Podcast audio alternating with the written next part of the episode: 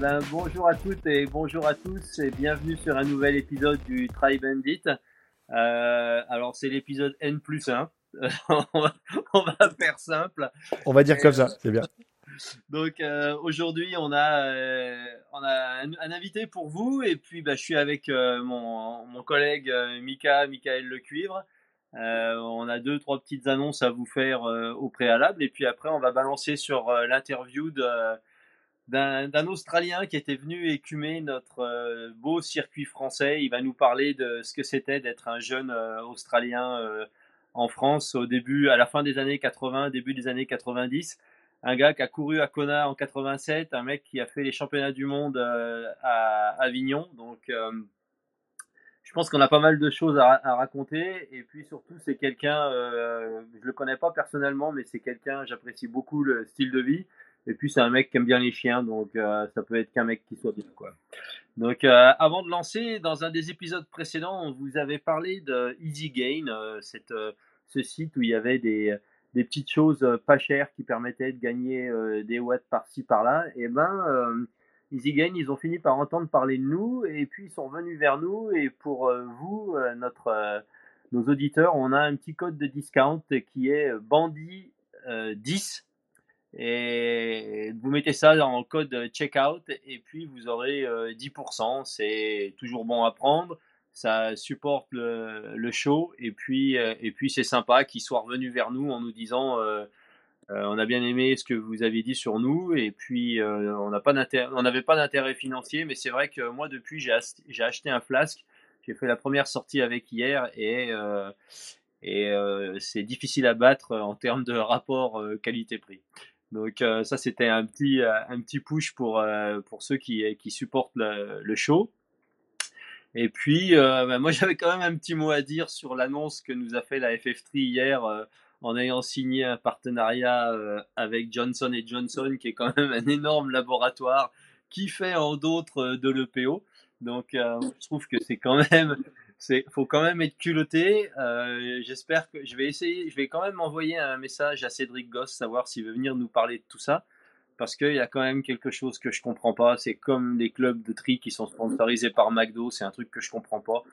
Je suis peut-être juste un vieux con, mais franchement, là, un labo médical qui vient sponsoriser euh, une fédération de, sport, euh, là, je, les, bras, les bras, les épaules et les ratiches m'en sont tombés. Donc, c'était c'était un petit peu la nouvelle euh, du jour.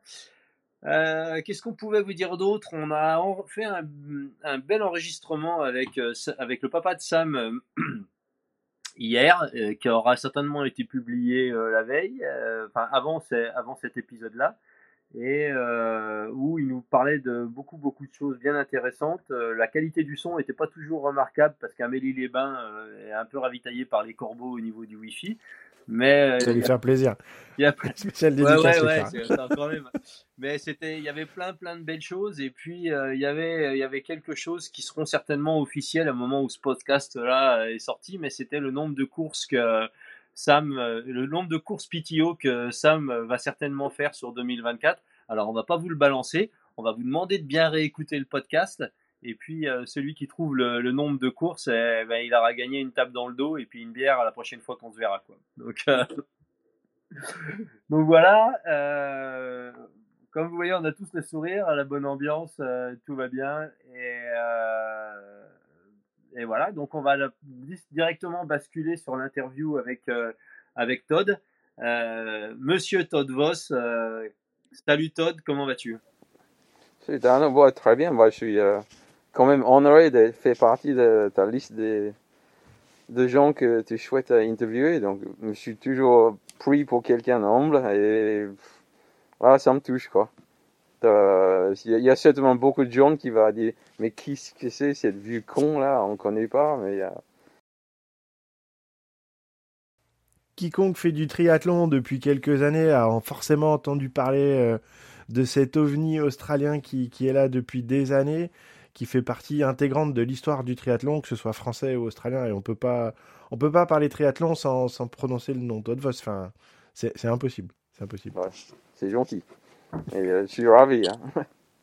non, mais c'est vrai. Et puis c'était un truc, moi, qui me tenait un petit peu à cœur parce que quand euh, j'ai débuté dans le triathlon, moi, fin des années 80, 90, euh, on avait sur le circuit. Euh, moi, j'habitais à Orléans à l'époque. Et toi, aujourd'hui, tu es basé à Blois. Tu étais arrivé, je crois, pas loin de, de, la Sarthe. Et je me rappelle sur les premières courses que j'ai faites, il y avait le triathlon de un triathlon dans le département 41 vers bah, peut-être Nouâtre, je crois. Ouais. Bah, Nouâtre, c'était dans la Lande. Ouais, dans, 37. Ouais. ouais. ouais. C'était le deuxième triathlon que j'ai fait et euh, je me rappelle que au moment de, du départ, ils annonçaient que alors c'était vraiment le triathlon champêtre, hein, c'était le parc à vélo dans l'herbe, etc. Et il y avait le mec qui était au micro qui disait c'est le triathlon international de Nouâtre et nous avons des Australiens et il devait y avoir un néo-zélandais aussi. Et pour moi, qui arrivait de ma petite campagne euh, montargoise, de me dire putain, il y a des Australiens qui sont là, c'était, euh, ça faisait rêver quoi. Les mecs, vous nous vendiez du rêve déjà, et puis surtout, euh, bah, vous étiez, vous étiez des athlètes quoi. C'était, c'était, vraiment impressionnant. Et je voulais que tu nous parles un petit peu de qu'est-ce qui avait déclenché pour toi, jeune Australien, l'idée de venir courir de l'autre côté de la Terre en France? Comment tu avais appris? Parce qu'il n'y avait pas Internet, il n'y avait pas tout ça à ce moment-là. Qu'est-ce qui est, quel, était, euh, était le déclic? Qu'est-ce qui a fait qu'à un moment tu décidé, euh, de, tu t'es dit, bah, putain, je prends mon vélo et puis euh, je vais aller écumer le circuit français quoi? Bah, en, tout en début, c'était, j'ai commencé le triathlon. avant le triathlon, je faisais des trucs qui s'appellent Ironman. C'était le, le, c'était le gardien de plage. Ah, avec la planche là où vous. Euh, ouais, la planche. Ouais.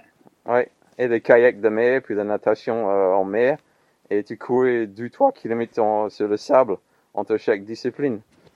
Donc c'était le, l'effort de base que je faisais. Et ensuite, j'ai commencé le triathlon pour, pour battre mon frangin qui était toujours plus fort que moi. Et je lui ai tapé sur une compète. Et à la suite de ça, j'ai dit, tiens, peut-être je peux faire quelque chose là-dedans. Et j'ai fait l'année à l'Ouest Australie. Et j'ai fait mon premier, premier année là-bas.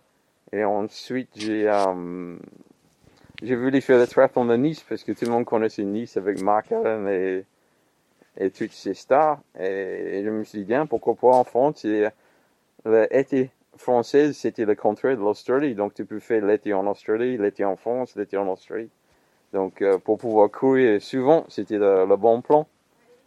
Et j'ai envoyé un, mot à la, la française euh, début juin, je pense, fin mai euh, 87. Une semaine, il m'a répondu. Et j'ai dit, tiens, on a un club pour toi. C'était le club de sable sarthe dans le 72 qui voulait m'accueillir pendant la première année. Donc, une semaine plus tard, j'arrivais au fleur au fusil euh, sans connaître une seule mot français, sans connaître euh, des habitudes françaises. Et j'arrive, j'arrive dans une famille où le monsieur, il n'a pas prévenu sa femme, excusez-moi pour Mimou, qu'il n'est pas prévenu sa femme que j'allais loger chez eux pendant la, saison. Donc il faisait un peu la gueule. Mais euh, ensuite, ensuite, la première course que j'ai fait, c'était trois jours plus tard à, Châtellerault. Je, me trouve avec Nigel Reynolds et euh, Sylvain Lebris. Et Nigel Reynolds, c'était, euh, il avait fait cette course-là parce qu'il avait crevé la veille à Narbonne. Puis comme il y avait des courses tous les week-ends, samedi, dimanche, il est venu pour, pour gagner 3-4 sous. Sinon, j'aurais gagné la première course que j'ai fait en France. Mais euh, ça, c'était à Châtellerault en 88. Et euh, au fur et à mesure, on faisait des compètes, des compètes, des compètes. Et puis, euh, j'ai passé 12 ans à, Sablé parce que je voulais remercier pour avoir m'accueilli pendant la, la, première année.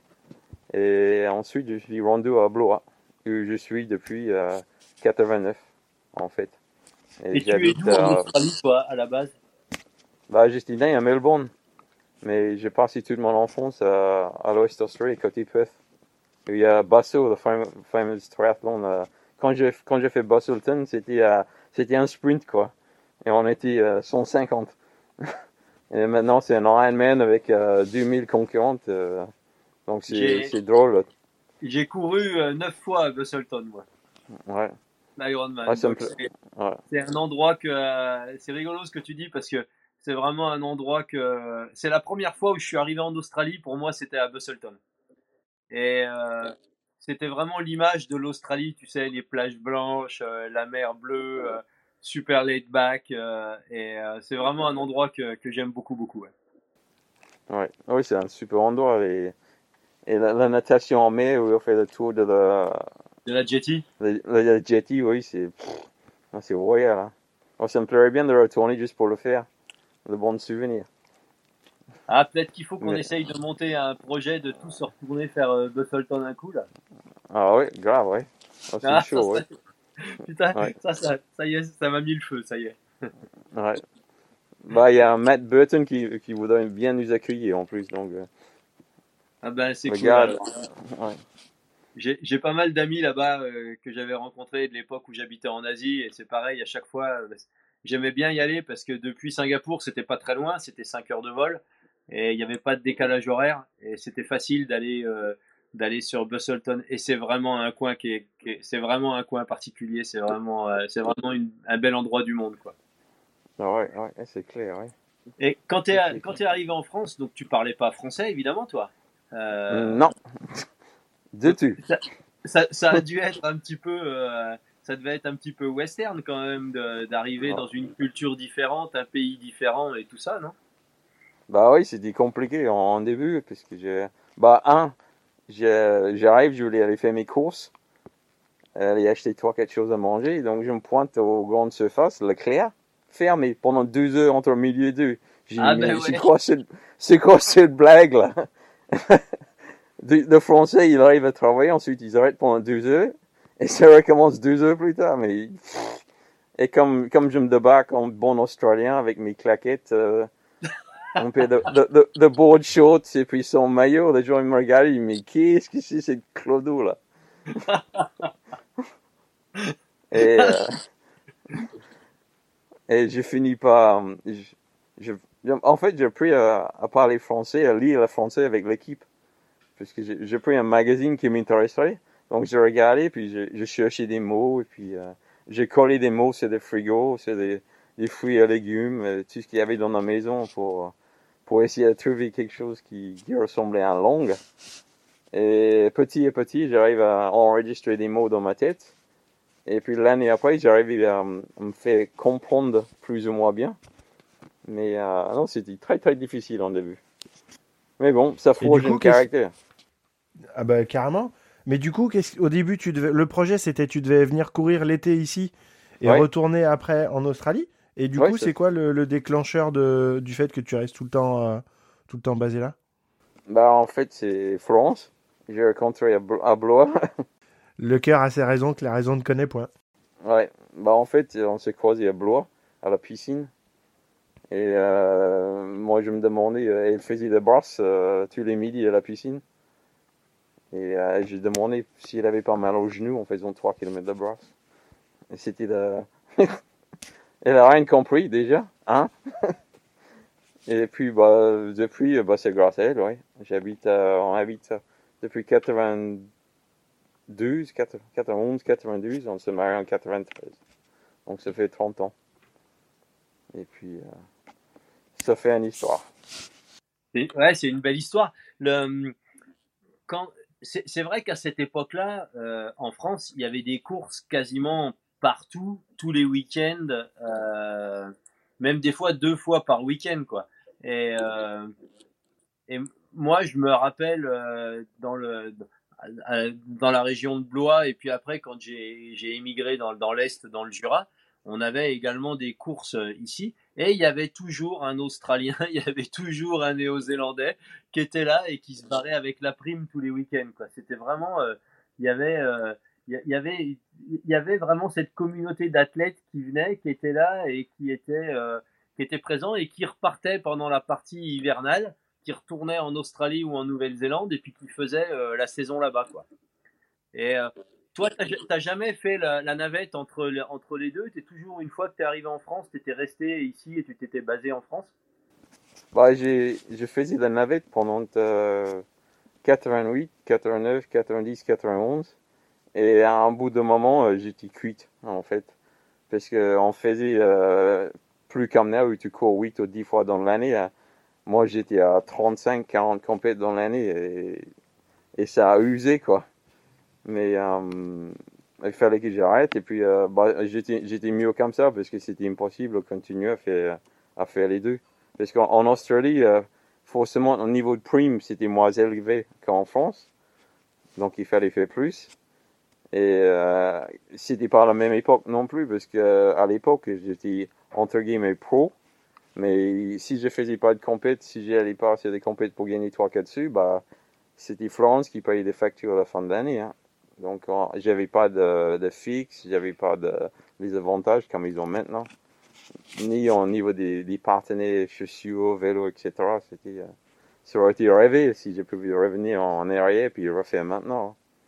Parce qu'à l'époque, tu arrives dans un club, bah, euh, ils payent ta licence et puis un maillot de bain, un débardeur. Et ensuite, le reste, c'était il fallait trouver un partenaire pour tes lunettes, tes chaussures, ta vélo. euh. Donc c'était compliqué. Mais bon, ça, ça, ça forge aussi, donc ça, t'es obligé de battre pour, pour gagner. Donc ça, ça, ce que j'aimais bien avec. Il n'y avait pas de facilité, donc c'est dans ma vie, j'ai jamais rien eu gratuit, donc c'était pareil.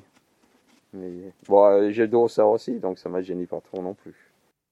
J'écoutais une interview de Simon Lessing euh, il, y a, il y a quelques semaines là où il parlait que quand il est parti d'Afrique du Sud pour euh, venir en, en, en- Angleterre et derrière il courait également beaucoup en France euh, à cette période-là, peut-être un tout petit peu après 89, 90, 91 et euh, il, parlait effectivement que financièrement c'était euh, c'était vraiment d'une course à l'autre quoi. Il gagnait un petit peu d'argent dans une course qui lui permettait d'aller à l'autre et qu'il avait passé plusieurs nuits sur les bancs dans la gare à dormir avec son sac de vélo en guise de couverture quoi. Ouais. Moi, je rappelle, une fois, j'ai fait le triathlon de Lutsen à Paris. Il y avait eu Mark Allen, Rob Borrell, euh, Carol 1992. Blondel. Ouais, Carol Blondel. Il y avait qui d'autre? Danilo Palamucci. Mais il y avait le mec. hein, et, euh, et moi, j'ai dormi dans. Euh, J'arrivais, j'ai dormi en dessous un escalier dans une gare aussi, pareil, euh, dans le sac de couchage. Donc, mais ça, ça donne envie de battre pour le suite, quoi. Et le nombre de fois, on a farci des, de belles étoiles sur un champ avec des des cartons qu'on a trouvés sur la route et, et bouffer des, semoules dans des boîtes qu'on a trouvées à, à, à l'éclair. Ou... Non, c'était en, début, quand tu, c'était toujours le, le régime, le régime, le régime. Et je rappelle Bernardino, il me dit, bah, à un moment donné, mon gars, tu vas plus avoir ce que tu manges habituellement. Faut que tu te démerdes avec ce que tu as sur la main. Donc, euh, bah, à un moment donné, il faut le bouffer. Des yabons, tu sais, de riz. euh, dans- Il a bon dégueulasse. Ouais.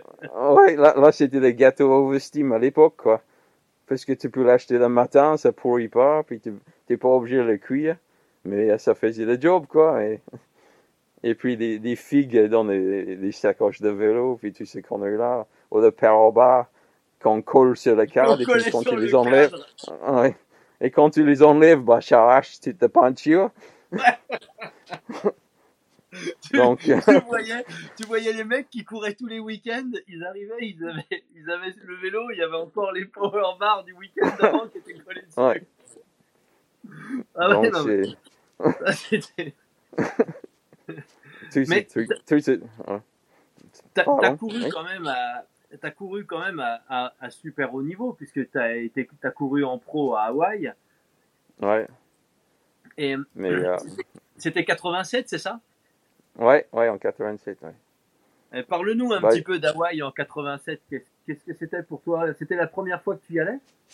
Ouais, ouais, ouais, c'est la première fois. En fait, euh, on se trouvait trois gars de, euh, de l'Ouest Australie qui sont, qui étaient qualifiés. Donc, on est partis ensemble, on a pris un appart. On était, euh, l'appartement, c'était en sortant de le bay, là.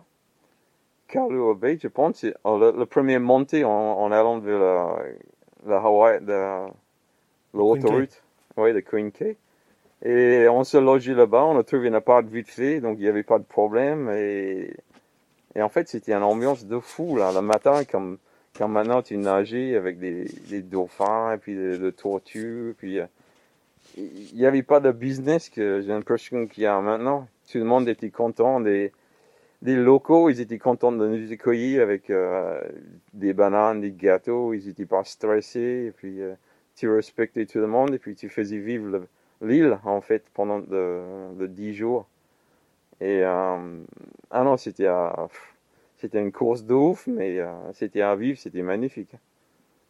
maintenant, j'ai l'impression que c'est une course rêvée, mais t'as pas envie de le faire tout le monde rêve de faire Hawaï, mais ça fait plus rêver quoi en fait. Les, les, gens aujourd'hui ont envie de faire Hawaï, pas pour forcément aller faire la course là-bas, mais parce que c'est le hype quoi. C'est le hype, c'est le truc euh, qu'il faut arriver à faire et, et, et, tout ça si tu veux. Et je pense que moi la première fois que j'ai fait c'était 2012. J'ai essayé pendant deux ans de me qualifier avant, donc 2009, 2010, 2011, d'essayer de choper la qualif. Déjà, c'était extrêmement difficile de se qualifier euh, à, cette époque-là. Il y avait toujours cette loterie où il y avait 100 gars qui étaient tirés au sort, qui pouvaient aller. Et je, trouvais que c'était une super belle idée parce que ça permettait à un petit peu, un petit peu comme pour le Northman aujourd'hui, l'histoire de la loterie, ça a toujours fait partie un petit peu du triathlon.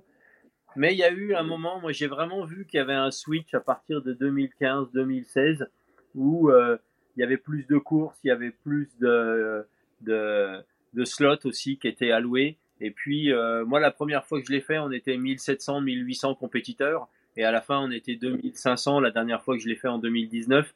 Et euh, forcément, ça fait beaucoup plus de monde sur, euh, sur l'île. Ça fait. Enfin, il y a, y a, eu un. Pour moi, si tu veux, j'ai vraiment vu un switch au moment, où, au moment de l'élection de Trump. Je sais pas si c'était lié ou pas mais c'était la première fois que je me suis fait klaxonner. C'était l'année où Trump avait été euh, élu. La première fois où on s'est fait insulter en nous disant Go back to your place, uh, we don't need you there, et, et tout ça. Et euh, alors, ça, reste vraiment anecdotique, mais c'était quelque chose qui m'était jamais arrivé sur les années avant. Et puis d'un coup, il y a eu un switch, euh, cet aspect hyper commercial, le, l'hébergement qui a été multiplié par 3, euh, les coûts d'inscription qui étaient multipliés par 3 et tout ça. Et euh, ça a enlevé un petit peu de, de, la magie d'Hawaï, même si pour moi ça reste certainement une des plus belles courses euh, que j'ai eu l'occasion de participer pour. Peut-être parce que aussi moi je vis le triathlon plus dans les années 80, 90, début 2000, tu vois, c'est l'aspect l'aspect rêve. Euh, et puis, euh, et puis Hawaï quelque part, ça reste, ça reste Hawaï, ça reste une île magique. Quand tu regardes l'île en isolation, euh, tu es quand même de l'autre côté de la planète, tu es au milieu du Pacifique, tu es vraiment isolé. et d'un point de vue géographie, c'est vraiment une belle, belle île. quoi. Et il y a peut-être des gens qui y vont aujourd'hui pour d'autres raisons que ça. Je n'ai pas vraiment d'avis là-dessus, mais cette pression, si tu veux, humaine, les dernières années où j'y étais, c'est vrai que tu arrivais, euh, la course généralement à Hawaï, c'est le samedi. Euh, à partir du mardi, du mercredi, les supermarchés étaient vides, quoi. Tu vois, y avait, tu pouvais plus acheter une banane. Et je peux comprendre que pour les locaux, euh, cet afflux important et permanent d'athlètes qui n'avaient pas toujours un comportement qui était non plus très très civique, a pu faire un petit peu changer l'état d'esprit, quoi. Mais on a interviewé Marc Allen il y a hier avec euh, sur pour un autre podcast. Et justement il nous parlait d'Hawaï en 87 euh, l'année où il avait fini euh, à l'hosto. Et c'est rigolo de faire un petit peu le, le, parallèle. Et tu avais fini à quelle place toi tu te rappelles? Oh, en fait j'ai j'avais de, de, vélo avec des roues au rayon et puis j'ai pété ici au rayon puis j'ai fait une heure de plus de vélo parce que ça frottait pendant 150 km. Et j'ai fini 11h. C'était marrant parce que j'ai fini euh, avec Elizabeth Ponsley, euh, une, femme que je, je trouve à Sablé l'année après. Donc c'était trop dur, on finit ensemble quoi. Mais j'ai fini en 11h, ou 10h, 2 minutes, quelque chose comme ça. Mais, euh, bah, j'étais content, mais j'étais déçu. Mais c'est pas, c'était pas très grave quoi. Juste fait la course, c'était. Tu es retourné à Hawaï ou plus jamais après? Non, non, je, je suis jamais retourné. Je voudrais, ça me plairait bien, mais le budget, c'est juste colossal, c'est impossible. Même, même pour faire une compète pour le qualifier, euh, je, vais laisser mon salaire. je, je pourrais pas. J'ai fait Vichy euh, quatre ou cinq fois, mais j'ai eu la chance que euh, où je travaille à Cora, euh, ils étaient partenaires de, Vichy et j'ai eu la chance d'avoir en place comme chaque sponsor, il a des places qu'il peut donner à, aux employés. Et sans cette aide-là, j'aurais jamais pu faire un, course en Ironman. Mais c'est beau, mais c'est quand je vois des prix, même des sprints maintenant, c'est incroyable. 30, 40 euros pour faire un sprint. Euh, je sais, c'est difficile à organiser, euh, mais c'est incroyable. Le triathlon de Tour l'année prochaine, il y a M, c'est quoi C'est 100 euros pour faire un olympique. Mais je veux bien, mais. Hier, on a interviewé euh, Richard Ledlow et euh, Richard Ledlow, la famille de Sam, ils sont euh, organiseurs, ils organisent euh, une course qui s'appelle le Beerman. Il y a un half et un full. Et l'inscription, c'est 200 euros. Et moi, cette année, j'ai fait deux fulls, j'ai fait le Beerman et j'ai fait l'Altriman aussi dans les Pyrénées. Les deux, l'inscription, ça m'a coûté 400 euros pour les deux courses. C'est la moitié du prix d'une inscription à Nice, par exemple. Et tu te dis, alors effectivement, c'est pas la même organisation, c'est pas le, c'est difficilement comparable.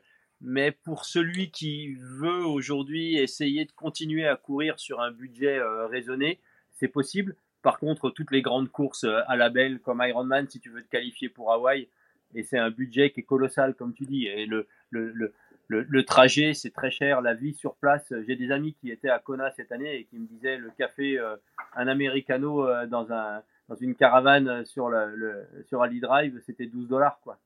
Donc, euh, c'est de, la, de la folie, quoi. C'est dommage, mais tu deviens comme ça. C'est euh, plus que. C'est même, même des, des, des, affaires, des belles vélos, des, euh, des des casques, tout ça. Le tarif, moi j'ai moi j'ai mon vélo cube que j'ai eu pour mes 50 ans il a 50 000 bonds, mais j'avais pour 1500 euros, quoi. Et maintenant, 1500 euros, maintenant, tu mets ça dans un guidon. Oh. Non, mais c'est top, mais merde. Moi, moi, je rappelle, j'ai fait un triathlon à Le Mans.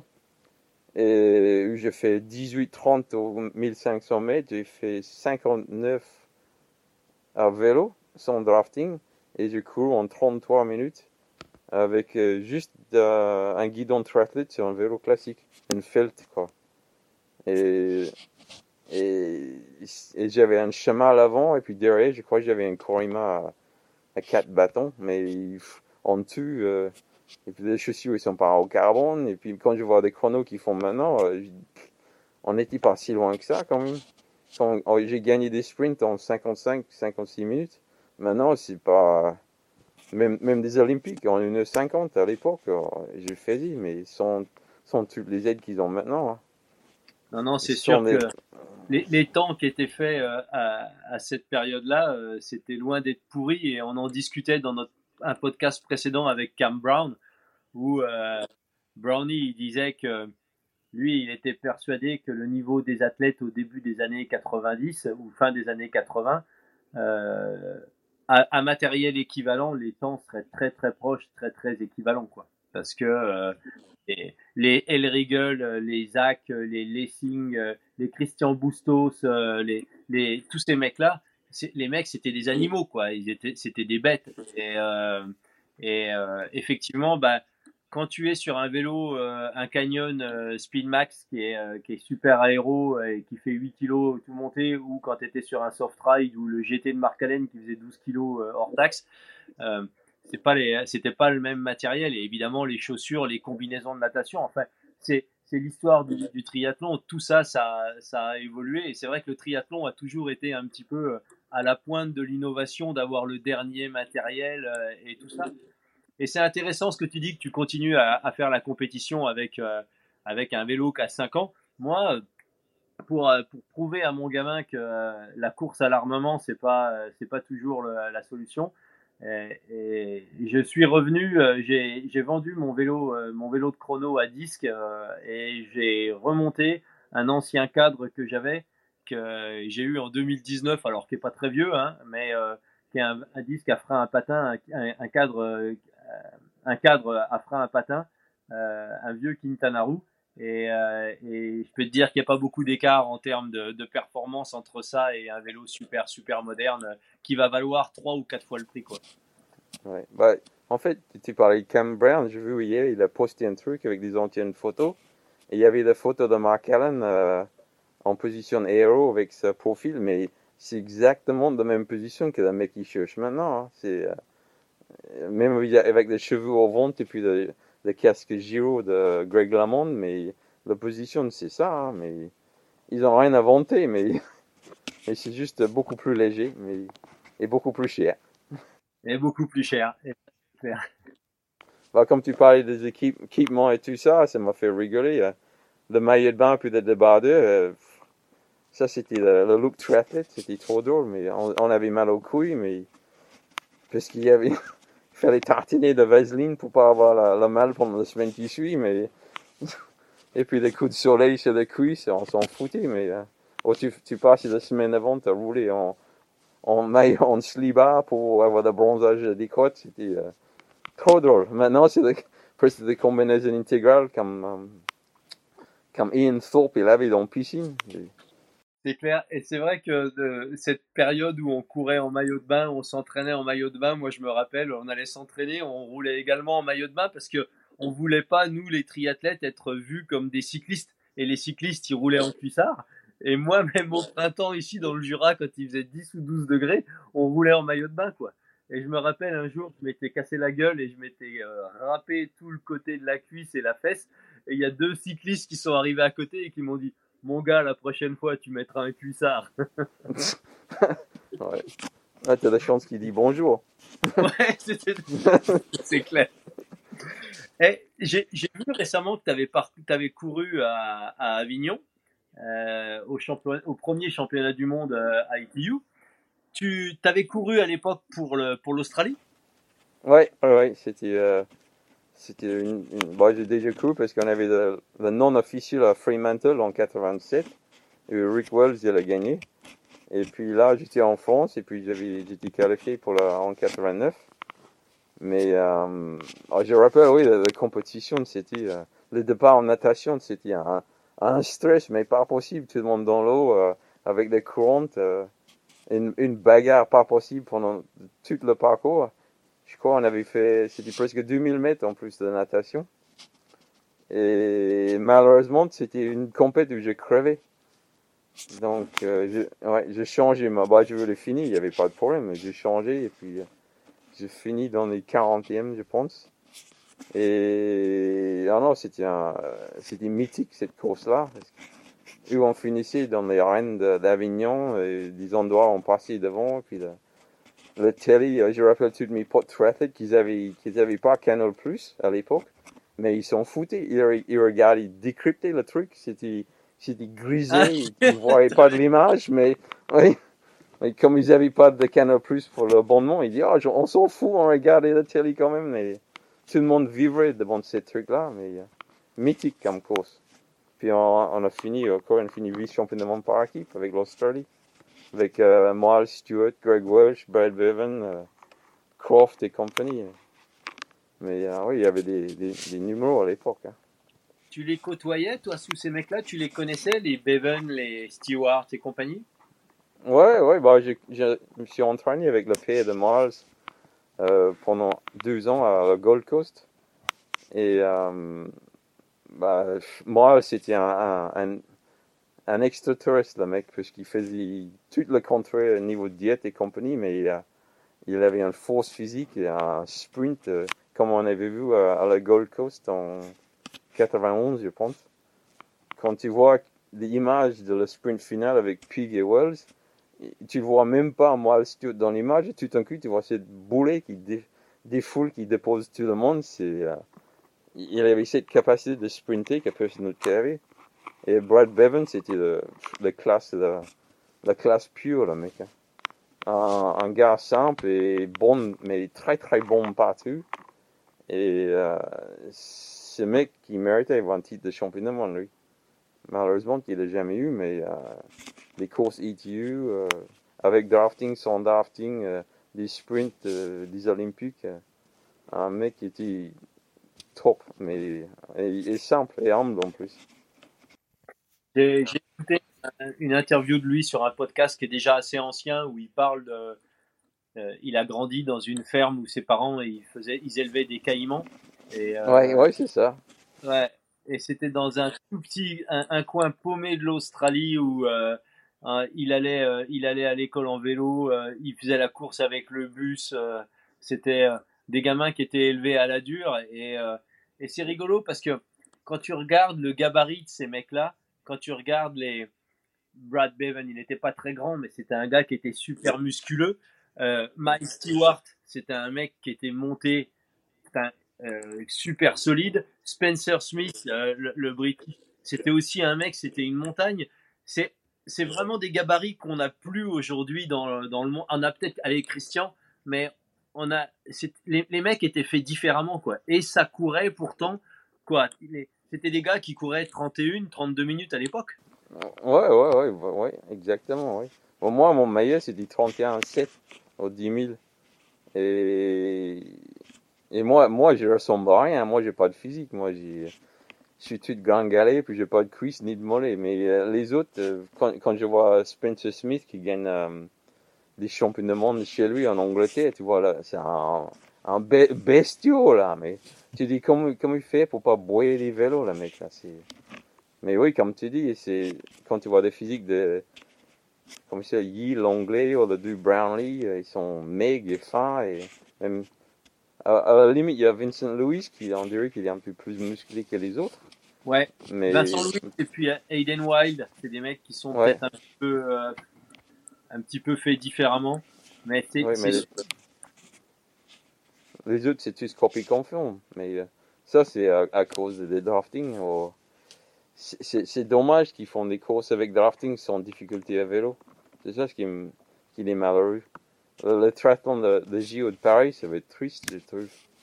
C'est juste pour monter la ville de Paris. C'est bête qu'ils n'ont pas fait un parcours vélo euh, où ça fait mal aux jambes, même avec le drafting. Eh, j'entendais une interview de, ce matin justement de Henry Schumann qui disait que ça va être euh, une épreuve de course à pied en fait, où euh, lui, il imagine très bien que tout le monde va sortir ensemble, euh, enfin relativement rapproché de l'eau, et puis ça va se regrouper sur le vélo, et que le parcours à pied. Donc, Mika, t'es pas d'accord?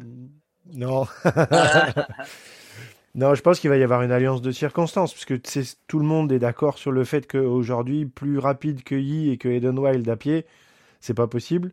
Euh, à part euh, Christian Blumenfeld qui a réussi euh, par une, performance extra sur les deux derniers kilomètres à Tokyo à sortir à Alexis, mais là maintenant, je pense plus que Blumenfeld ait les mêmes qualités. Et aujourd'hui, si tout le monde arrive dans, les mêmes conditions à 2 km de l'arrivée, personne ne pourra faire sortir Alex ou, ou, Eden Wild. Donc on connaît les deux premiers, on connaît pas, on connaît pas l'ordre du podium.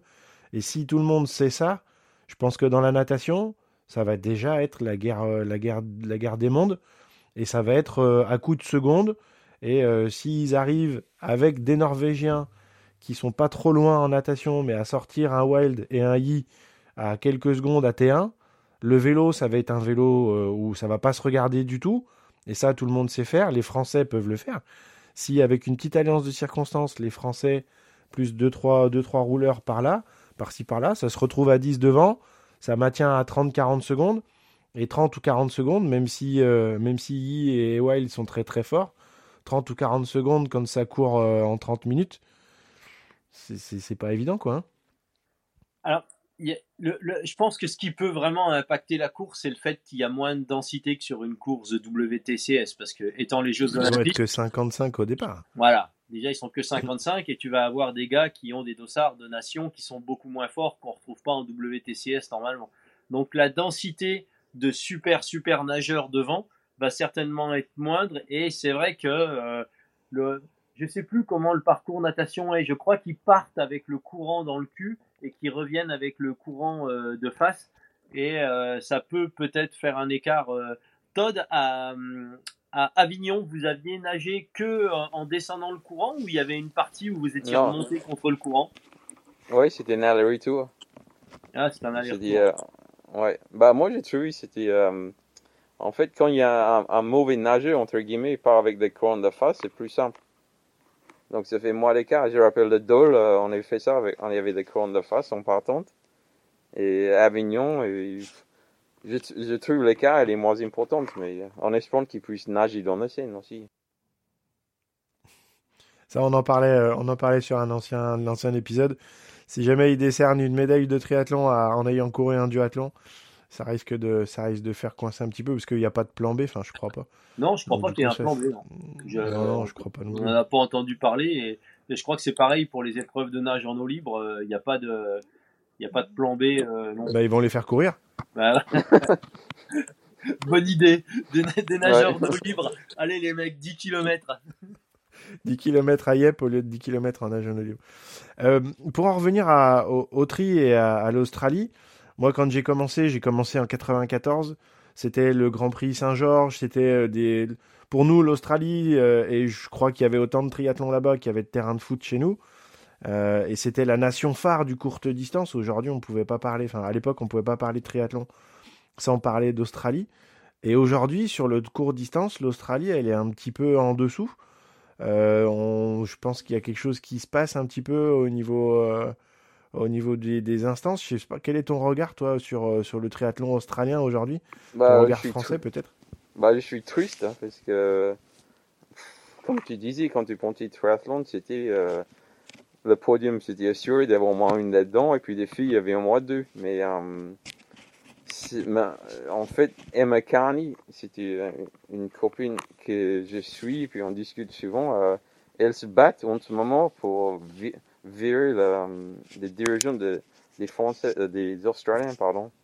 Il y a, il y a d'abus là-dedans, puis c'était la laisser aller, puis des, des équipes, ils étaient très très bonnes. Des gars, ils sont toujours très bons, mais ils sont mal mal dirigé en fait.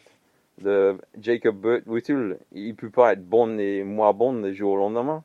Là, il, il, est plus très bon. Et puis, euh, quand je vois le premier Australien qui finit 25e, je dis putain, merde, ça, ça fait chier quoi. Et puis, même des filles. Il y a, avant, il y avait toujours Shield avant moi deux ou trois dans les 10 premiers. Maintenant, le premier, il est 15e ou 16e.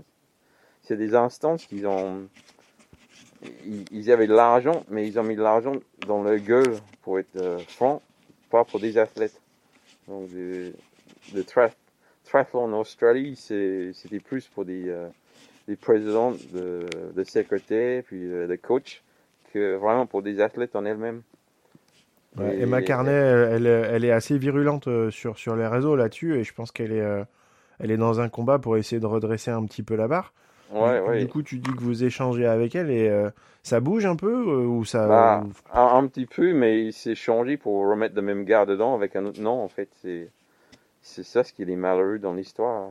Et là, il y a juste um, Matt Hauser qui saute un peu de l'eau, donc ça fait c'est bien, mais c'est une seule gars, c'est ça ce qui est triste. Et lui, il est, il très bon, il peut le faire, mais c'est non, c'est quand, quand, tu grattes un petit peu, euh, c'était euh, comme, comme beaucoup de, de triathlètes en ce moment. Ils aiment bien, ils font un XS ou un S et puis après ils baladent deux semaines après au boulot avec le dossard et puis le bronzage pour dire aussi collègues qu'il est triathlète. Et le dirigeant des équipes en Australie, c'était comme ça. En fait, je suis dirigeant de Fédé australien et puis euh, tout l'argent qu'ils avaient, bah, plutôt qu'aider les athlètes, bah, c'était des dîners, des banquets, et puis euh, il y, a, y a dirigeants qui vont visiter un compète à l'autre bout du monde plutôt que payer des athlètes. Et même, même des athlètes en dispo, ils n'avaient pas d'aide.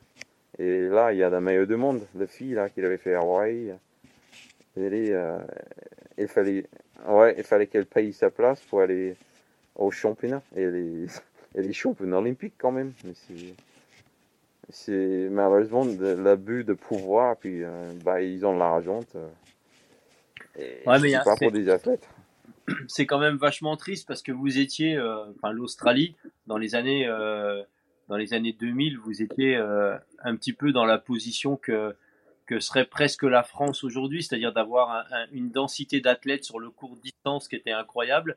Et puis vous aviez des mecs qui gagnaient sur le long. Euh, la, période euh, euh, Pete Jacob, Craig Alexander, Maca et compagnie. Je veux dire, les, mecs, vous étiez imbattables, que ce soit sur de long, sur du half, sur de, de, toutes les courses et tout ça. Et puis avant, il y avait la génération des Bevan et compagnie avec toi. Et puis, on a eu l'impression vraiment que l'Australie a quasiment été, euh, a, disparu de la carte euh, du triathlon. Euh, il n'y a, plus rien et, c'est quand même drôlement triste de, voir. et, peut-être que ce qui serait bien, c'est que il y, ait une belle, une belle enquête qui soit faite là-dessus et puis que ça puisse servir aux autres fédérations de regarder qu'est-ce qu'il faut pas faire en fait. ouais, bah c'est. Bah, Emma disait souvent qu'il y a en fait il y a comme tu disais, il y avait de Saint George, il y avait de Tourist Blue, il y avait euh, Nutrigrain, tous ces compètes euh, où on voit des, des athlètes à la télé, et puis tous des gamins, ils voulaient être Brad Bevan, ils voulaient être Greg Welsh, ils voulaient être... Euh, et ça n'existe plus en fait. Il n'y a, a, plus de compètes pour des élites en Australie. Et c'est la faute de la Fédé qu'ils n'ont pas réussi à, à trouver des partenaires pour pouvoir monter aux Australiens euh, qu'est-ce que c'est être euh, athlète professionnel à la télé? C'est ça ce qui est malheureux dans l'histoire. Et sont, cette, euh, sont cette, ces athlètes qu'on voit le dimanche après-midi en, en, regardant la télé, bah, il y a plus de jeunes qui veulent faire ça. Puis, euh, au fur et à mesure, il y a, y a plus d'age group, il y a, y a plus de compète, il y a, y a beaucoup de moins de, d'envie de faire le triathlon, en fait. Sauf l'Ironman que tout le monde veut le faire. On se demande pourquoi, mais. Mais, ouais. Mais apparemment, ça bouge, mais pas assez vite et parle dans le bon sens. Mais surtout que l'année prochaine, en Australie, à Townsville, il y a les championnats du monde euh, euh, ITU, ITU de la Fédération internationale, le, ce qu'ils appellent le, euh, multisport festival où tu as euh, les championnats du monde groupe d'âge, longue distance, courte distance, duathlon, aquabike, etc. Et euh, peut-être qu'il faut y voir un signe d'un léger changement et puis d'avoir une grosse compétition comme ça à un endroit, peut-être que ça peut amener des gamins à, à se motiver et puis peut-être qu'on va voir naître de nouveaux talents en Australie. Moi, je l'espère parce que c'est vraiment une nation. Le triathlon, il est ce qu'il est aujourd'hui parce que on a eu on a eu des Australiens euh, qui, étaient là, qui ont changé complètement ce sport. Et quand tu regardes euh, après, la période euh, Mark Allen, Dave Scott, derrière le triathlon, il a été quasiment pris d'assaut par les Australiens, les Mickey Jones, les Craig Alexander, les Pete Jacob, les, les Maca et compagnie. C'est-à-dire, c'était c'était vraiment, euh, c'était vraiment la nation phare du, dans le monde du triathlon, les Emma Carnet, les Beven et compagnie. Et, euh, et c'est, un petit peu triste euh, que, que, que ça soit plus le cas, mais bon, en espérant que, que ça change. Et Monsieur Todd Voss aujourd'hui, donc il travaille, mais combien, il s'entraîne toujours régulièrement? Parce que moi je, je vois régulièrement tes posts où j'ai l'impression que tu passes euh, presque plus de temps à t'entraîner qu'au boulot. Est-ce que tu fais encore des compétitions? Est-ce que tu, euh, est-ce que tu, tu continues à, faire des compétitions et t'entraîner uniquement pour le plaisir? Ou est-ce que tu as toujours cette idée de dire, euh, t'as quel âge déjà toi aujourd'hui? J'ai 25 ans. Ah, comme moi. ouais. Ouais, ouais 98, oui. non, non, ouais. Non, j'ai 55, j'ai travaillé à je suis vendeur polyvalent, si tu veux, à court. C'est un grand surface euh, chez moi. Euh, là, je travaille 37 heures, 30 par semaine. Et puis, euh, à peu près autant que je fais. Je passe à l'entraîner. Parce que j'aime ça. Donc, je suis, euh, je suis, très con, mais je suis entre 28 et 35 par semaine au niveau de l'entraînement. Plus que je faisais à l'époque, mais ouais. Mais euh, bon, ça me vide la tête et puis je cours avec mes clébards. Puis, euh, bah, là, je prépare le marathon de Paris. Euh, et si je pouvais, je voudrais bien faire la l'Ironman à Carcon avec The Legends, avec euh, Benjamin Sanson. C'est, une belle, belle épreuve aussi. Et ouais, bah, quand je peux faire une compète, euh, je fais parce que j'aime toujours ça. Mais je suis classement général, je suis jamais quelqu'un qui pensait à je suis V4 et donc j'ai gagné ma V4, ça, ça m'intéresse pas. c'est toujours par rapport à, au classement général que je m'occupe, même, même si certains aiment bien gagner dans la catégorie, mais ça, ça m'intéresse pas trop en fait. C'est pas mon truc. Même si je prends des claques, c'est pas grave. Hein. J'essaie d'avoir un niveau. Hein. Parce que. comment tu... comment, comment tu, tu vis le, les années qui passent un petit peu? Parce que on, est, euh, on a le même âge et euh, on, peut, on peut continuer à se battre et puis à se raconter des histoires, mais il y a un moment où. Euh, alors, je peux. Je, peux pas dire que j'ai vraiment vu en fait le poids de l'âge, mais ce que je peux dire moi les premiers signes de quand on prend un petit peu de la bouteille, c'est en termes de récupération. C'est-à-dire, tu vois, tu vas faire une grosse sortie un peu plus intense ou une compétition, et souvent, ben il y a le, le, temps pour récupérer, le temps pour revenir est un petit peu plus long. Et, euh, et, et, je suis un petit peu comme toi, faire la compétition dans mon groupe d'âge, c'est pas quelque chose qui m'intéresse. Mais il y a un moment où euh, ben, les jeunes, ils sont quand même rapides. Et puis, on, on pour nous, c'est un peu plus difficile de, continuer à devenir de plus en plus rapide également. Quoi. Et, euh, et je trouve que 55, on est vraiment un petit peu, tu sais, sur le type de la, de la montagne. Il y, a, il y a un côté où on monte et puis après, il y a un côté où forcément il va falloir redescendre. Euh, est-ce que toi, psychologiquement, c'est un truc dont tu te fous complètement? Ou c'est quelque chose que tu prends bah, comme c'est, ça fait partie de la vie et puis, euh, et puis c'est comme ça? Ouais, bah, je, ah, suis super content de pouvoir euh, toujours faire du sport. il, y a, il y a trois ans, je pense. Euh, eu un ministre qui est fissuré en deux. Et je dis merde, je suis mal barré là. Et j'ai fait un IRM et puis il me dit, c'est le, mec qui a fait l'IRM, il me dit, oh bah toi, la course à pied, c'est fini, euh, tu vas plus pouvoir jamais courir, tout ça. dans ma tête, tu dis, bah ta, ta, gueule mec, tu connais rien.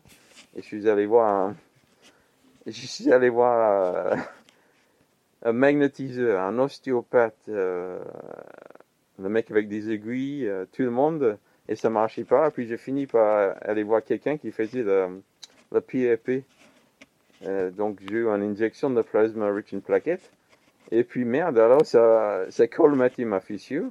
Et trois mois plus tard, j'ai réussi à, j'ai enchaîné. Maintenant, je suis à 120, 140 km par semaine de course à pied. Et puis ça va bien, mais comme tu disais, au niveau de, de vitesse, bah oui, il est plus là la vitesse. C'est, c'est ça ce qui est drôle dans l'histoire. Tu, tu dis, l'autre jour, j'ai fait 37 minutes pour un 10 km euh, dans une, euh, dans une compète et je dis, merde, mec, euh, il y a quelques années, tu faisais ça après 40 bondes de vélo. Mais, Mais bon, c'est, c'est pas très grave. J'ai, fait ce que j'ai fait et maintenant, c'est que de bonheur. Et je suis bien content de toujours pouvoir courir puis battre ma, avec des armes que j'ai pour l'instant. Donc, c'est honnêtement, c'est pas très grave. Il y, a, il y, a, toujours des gens qui, qui disent derrière, hein, bah, tu finis loin, machin, truc, bidule. Ouais, ça me passe au-dessus de la tête. Ouais, on s'en fout de ça, en fait. ça n'a pas d'importance. Et je trouve que, moi, ce que, si tu veux, de, de, de continuer à avoir du plaisir, je pense que c'est un petit peu ça la clé du truc, quoi. C'est que, euh, peu, peu importe la vitesse à laquelle on va, mais je pense que ce qui est important, c'est de sortir de la, de la maison, passer la porte et puis aller courir dans les bois, aller courir sur la route, aller courir avec ses chiens.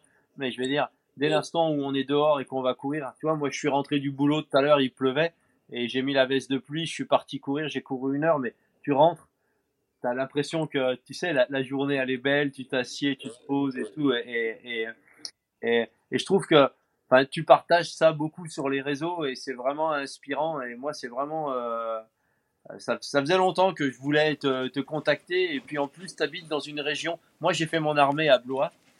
ouais, euh, Moi j'ai vu pas loin de la caserne, Maurice Et, et, pour la petite histoire, moi j'ai découvert le sport quand j'étais à l'armée à la caserne là-bas. J'avais euh, j'avais jamais fait de sport de ma vie et c'est le capitaine qui m'avait donné une vieille paire de Nike à lui et qui m'a dit aujourd'hui tu viens courir avec moi. Et la première fois j'avais couru 400 mètres et j'étais rentré, j'étais complètement rincé. Et ce mec-là, il avait peut-être vu quelque chose et, euh, il avait, il a littéralement changé ma vie en m'offrant une paire de running que j'avais jamais eu de running dans ma vie. Et, euh, Blois, à chaque fois que j'y passe en voiture, euh, l'année dernière, quand avec mon fils, je l'avais emmené au championnat de France d'aquathlon à Angers, à Angers, on était passé par Blois et on avait fait le détour et j'étais passé regarder la caserne et je lui avais dit regarde bien, c'est ici que ma vie elle a changé.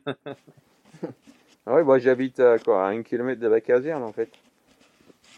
Donc si, ah oui, j'ai vu la caserne, ouais, la caserne avant qu'il y avait des, des, gendarmes dedans et puis maintenant c'est juste des, des, bâtiments. Malheureusement, il n'y a, a, plus rien, mais c'est, ah oui, c'est, une sacrée histoire celui-là. Mais euh, oui, comme tu dis, le plus important c'est de bouger, hein, n'importe quelle vitesse. Et pour le marathon de Paris, tu, tu, voudrais faire quoi là? Bah, je me suis, j'ai fait un plan pour 2,50. On va voir ce que ça donne. C'est pas mal. Fait, euh, ouais. Bah, je, bah, c'est marrant, mais tu fais 2,50 un course comme Cheverny, tu finis dans les 10 premiers, puis tu fais 2,50 à Paris, tu finis 1500 centièmes. Mais, Il n'y a euh, pas le même nombre de partants à Cheverny et à Paris quand même. Hein. Ouais. Non, mais c'est impressionnant. Il y a toujours le monde. Moi, j'ai fait l'année dernière sans vraiment de prépa. Et j'ai fait du 56, mais euh, c'est à quelle course. Hein. J'ai jamais fait un course avec autant de monde. C'est beau, hein, mais vraiment beau. Ma femme, elle a déjà fait euh, pareil 5 ou 6 fois. Il y a plusieurs années. Mais c'était avant, il y avait des sas. Donc, euh, à l'époque, bon, il y avait des chasses, mais tu ne pouvais pas entrer sur des chasses sur le côté. Tu étais obligé à entrer en début et puis attendre pendant une heure et demie avec euh, un sac plastique et puis c'est dans la bouteille. Donc, c'était pas la même chose. Mais, mais non, belle course. Mais bon. Quel, euh, quel, est le regard que tu poses, toi, aujourd'hui, sur le monde du triathlon actuel, principalement le, très haut niveau euh, quel, est le regard? Est-ce que tu t'y intéresses ou est-ce que euh, tu regardes ça un petit peu plus comme un circus euh? Ah non, bah, ça m'intéresse, mais c'est, je, comprends toujours pas comment ils puissent courir aussi vite. Ça, ça, ça, ça toujours. Mais les en dessus 30 minutes pour des, 10 km, la vitesse qu'ils font des mecs, c'est, ça m'impressionne. Mais moi, je dois toujours ça, même si je trouve, euh, même si je trouve des compétitions tristes, parce que c'est pas très, c'est pas la triathlon que j'adore. Mais je regarde toujours aussi bien Ironman et j'aime bien le truc relay par équipe, je trouve ça sympa.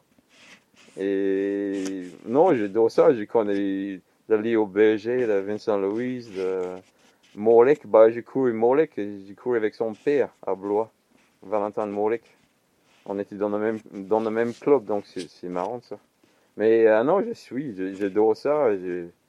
Je, trouve de ce qu'ils font les Français, c'est impressionnant. Vraiment, ils ont mis de barre très haute. Euh, et je voudrais pas être l'entraîneur pour choisir les trois mecs qui va, qui va être à Paris cette année, parce qu'il va y avoir des malheureux. Hein. il, y a, il y a un sacré casse-tête. Ah ouais, ouais. Euh, non, bah je, suis passionné de la, le triathlon, ça m'a fait vivre, donc ça m'a, ça m'a créé en, comme être humain. Ça m'a sorti de, moi-même parce que j'étais pas, j'étais bon nulle part et je me suis toujours battu pour faire des choses. Et grâce à le triathlon, je, me suis ouverte, j'ai pris une autre langue, j'ai changé de pays, j'ai fait une carrière plus ou moins potable, donc euh, ça, ça, fait partie de moi de le triathlon. Donc je, regarde toujours avec passion. Et euh, un, point que je une question que je voulais te poser, j'ai vu que tu as commenté cette semaine, euh, il y avait euh, quelqu'un qui avait partagé sur un, une espèce de vidéo de série qui a été faite sur un gars qui s'appelle de, Fatman à Ironman. Ouais. j'ai vu que tu avais commenté en disant que tu avais tu avais connu un petit peu euh, cette situation, c'est-à-dire d'être un petit peu le, le, souffre-douleur, le, petit boulot de, de, quand tu étais à l'école. Et, euh, et c'est, une histoire qui, je vais pas dire qui est régulière, mais c'est, tu es pas la première personne qui en parle de quelqu'un qui a eu un petit peu euh, des difficultés scolaires à un certain moment et puis qui a réussi à faire tourner les tables et, et de faire une carrière physique. Est-ce que tu penses que ces, ces, difficultés que tu as eues, le bullying que tu as pu vivre à un moment, c'est quelque chose que tu as réussi à tourner en fuel pour arriver à transformer ta vie et puis de, de, de devenir, de devenir un athlète tel que tu l'as été pour courir au meilleur niveau mondial? Bah, je suis sûr parce que j'étais toujours. Mon, frère, c'était quelqu'un qui faisait jamais rien au niveau de l'entraînement ou au niveau de cours à l'école et il était bon partout. Et moi, c'était le contraire de lui.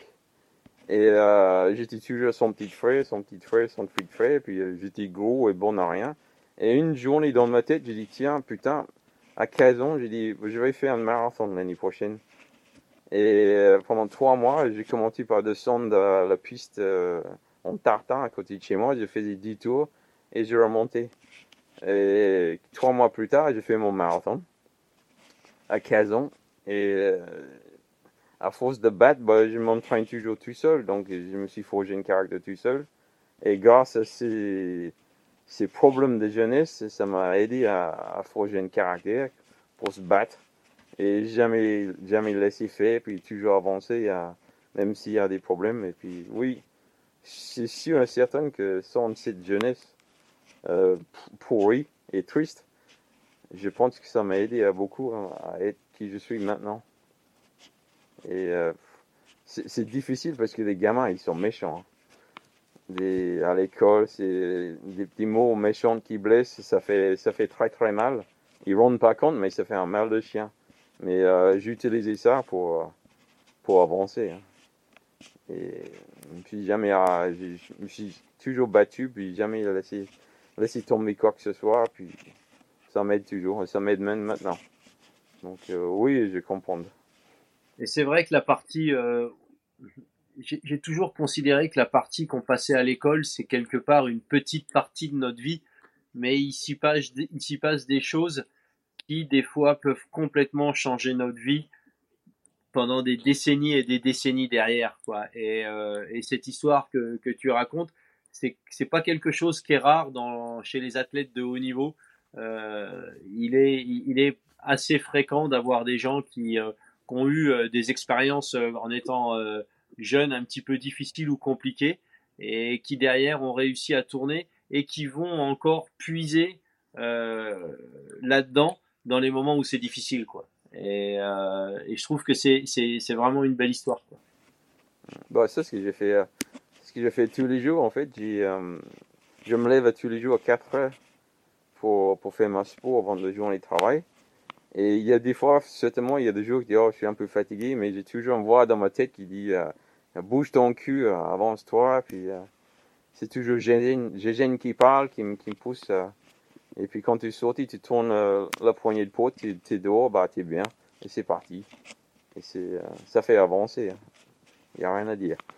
Et c'est vraiment un beau message que, que tu nous partages là. Et, euh, et moi, c'est j'aime beaucoup entendre ce genre de discours-là. Et c'est vrai que c'est vrai que l'entraînement, c'est c'est vraiment se mettre un coup de pied au cul le matin, qu'il pleuve, qu'il vente ou qu'il y ait de la neige dehors L'important, c'est, comme tu dis, dès l'instant où tu as tourné la poignée de la porte et qu'on est dehors, ben, c'est un autre monde qui s'offre à nous et, euh, et c'est vraiment, euh, c'est vraiment une belle histoire. En tout cas, moi, je tiens à te remercier pour t'être ouvert euh, ce soir et puis avoir passé du temps avec nous sur notre petit podcast Try Bandit. Et, et j'espère vraiment pouvoir te croiser et passer du temps. Et en tout cas, je voulais te dire que si jamais tu veux venir passer un peu de temps dans le Jura chez moi, bah, tu as une maison et puis tu as, un toit et, euh, et, on, sera on sera super heureux de, de t'avoir toi, tes chiens et, et ta compagne euh, à la maison. génial. Merci. Ça m'a fait beaucoup plaisir en fait. Euh, je suis toujours, je, suis, toujours touché par des gens qui viennent tirer sa marque parce que moi, en, en j'ai pas beaucoup d'estime pour moi-même. Et quand toi, Mika, m'a appelé pour m'inviter pour faire un truc pareil, je dis wow apparemment, j'ai fait quelque chose de bien dans ma vie, donc ça me touche. Ta vie Ta vie, t'as fait quelque chose de bien parce que tu nous as inspiré tout le temps. Tu fais partie de ça. Tu fais partie de ça. Ouais, ouais. Le, rôle que vous, vous aviez, euh, les, les, Australiens et les étrangers qui venaient courir chez nous en France, je dirais, vous, le, sport, le triathlon est devenu ce qu'il a été en France aussi parce que vous étiez là et que vous avez poussé le niveau vers le haut, parce que vous arriviez, les mecs, vous étiez des machines de guerre, vous étiez super forts, quoi. Et, et je pense que toute la génération de, de, des années, fin des années 80, début des années 90, euh, s'ils voulaient à un moment gagner des courses et puis euh, mettre du pain sur la table, eh ben, il fallait devenir meilleur et euh, il fallait, euh, fallait essayer de battre les, les, Australiens et puis les Kiwis qui étaient, qui étaient chez nous. Et, et ça a certainement participé grandement à, à l'évolution de notre, de notre sport euh, tel, de ce qu'il est devenu aujourd'hui. quoi. Donc, euh, rien que pour ça, les mecs, euh, bravo. Et puis, et puis merci d'être venus nous pourrir les, les podiums sur, sur nos courses françaises. ouais, j'ai entendu ça aussi. Oh putain, les Australiens, ils sont là encore là. Ils font chier, putain. Ouais. oh, j'ai fini cinquième mon cours, fait chier là. Ouais. Oui, ça, on a entendu, oui. Mais bon, ça faisait partie d'un mythe. En tout cas, Todd, euh, on tient vraiment à te remercier euh, beaucoup pour, euh, pour ton temps et puis pour tout ça. Et puis, euh, comme on le dit à, à plusieurs invités, euh, je pense que tu es quelqu'un, on n'hésitera pas à te solliciter peut-être au moment de, des jeux ou au moment d'un gros événement pour avoir ton avis parce que tu as, un franc-parler et puis, euh, et puis, euh, et puis tu, tu me fais marrer et, et moi ça me. T'es, t'es le genre de mec quand, quand je vois un, poste de, un poste de Todd Voss le matin, je, je sais que en général c'est positif et puis ça, ça me met le sourire donc c'est quand même vachement important quoi. En tout cas, merci, merci. beaucoup. C'est moi. Thanks, Mike. Ciao, ciao. À bientôt. Take care. Ciao. You too. Bye bye. Bye.